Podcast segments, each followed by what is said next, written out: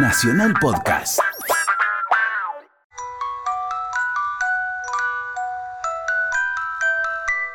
Una cajita con forma de piano, de nácar, con una bailarina y con esa melodía se dieron cuenta mis padres que podía reproducir lo que escuchaba. Esto era a los cuatro años. Fue a su piano de juguete y repitió en el teclado lo que acababa de escuchar. Inmediatamente me pusieron una profesora. Ella también se encariñó mucho conmigo. Y bueno, empecé a estudiar y a dar conciertos en el conservatorio. Y allí comenzó la historia de Charlie García. Nació el 23 de octubre de 1951. Es el primogénito de una familia porteña de buena posición del barrio de Caballito.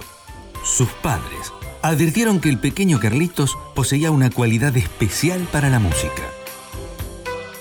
El primer instrumento que tuve fue una citarina y era un triángulo con alambres. Me llamó la atención. Este coso triangular, abajo de las cuerdas tenía un papel. Vos tocás los puntos como siga la línea y tocás. Y un día saqué el papel. Y bueno, y ahí se armó el asunto. Dotado en su ADN de oído absoluto, a los cinco años lo inscribieron en el Conservatorio Thibaut Piazzini, donde inició sus estudios musicales con la profesora Julieta Sandoval. Exigente, demasiado mística católica. Y el mensaje era un poco, se llega a la sublimación a través del sufrimiento. Entonces yo hacía cosas raras, ¿viste? Como lastimarme un poco. Para tocar mejor, llegué a escribir un rosario y qué sé yo. Cuando llegué a una edad, me di cuenta de que eso no era tan cierto y elegí a los Beatles.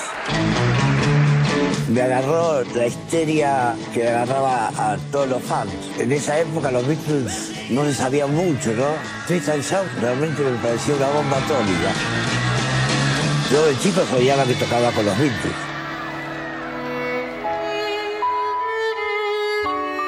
Admirador incondicional de los clásicos, vio en los Beatles la influencia de Mozart y de Bach, sobre todo en la afinación perfecta.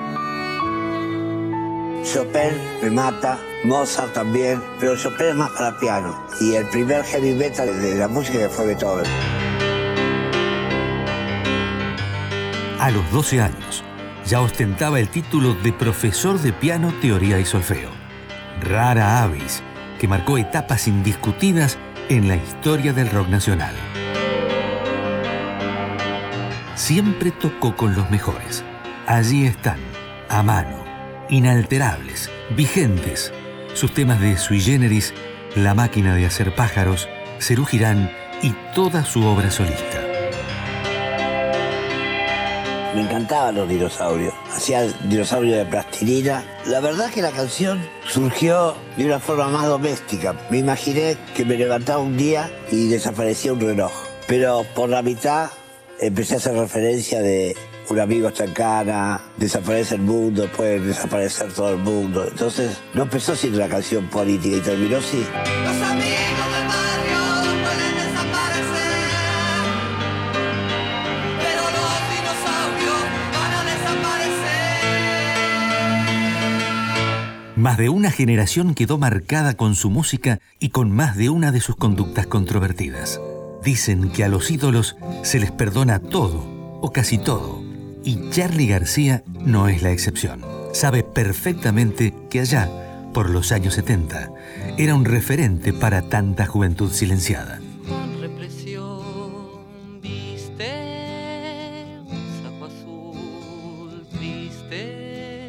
Me daba una mezcla de paranoia y orgullo, porque había que tener huevos para estar tan expuesto. Y yo lo vivía un poco paranoicamente, que me podían prohibir, que me podían poner una bomba, qué sé yo. Empecé a usar cada vez más metáforas. Mi teoría es que no me hicieron nada por los hijos que tenían los generales, que seguro que les gustaba Fidel. Entonces, fe. Charlie hoy cumple años, vividos con momentos sublimes y con recaídas de las que pudo volver a ponerse en pie. Charlie siempre se reinventa. Lo cierto es que casi todos coinciden en algo, que es un genio y que está un poco loco, y hasta fue capaz de inventar la máquina de ser feliz.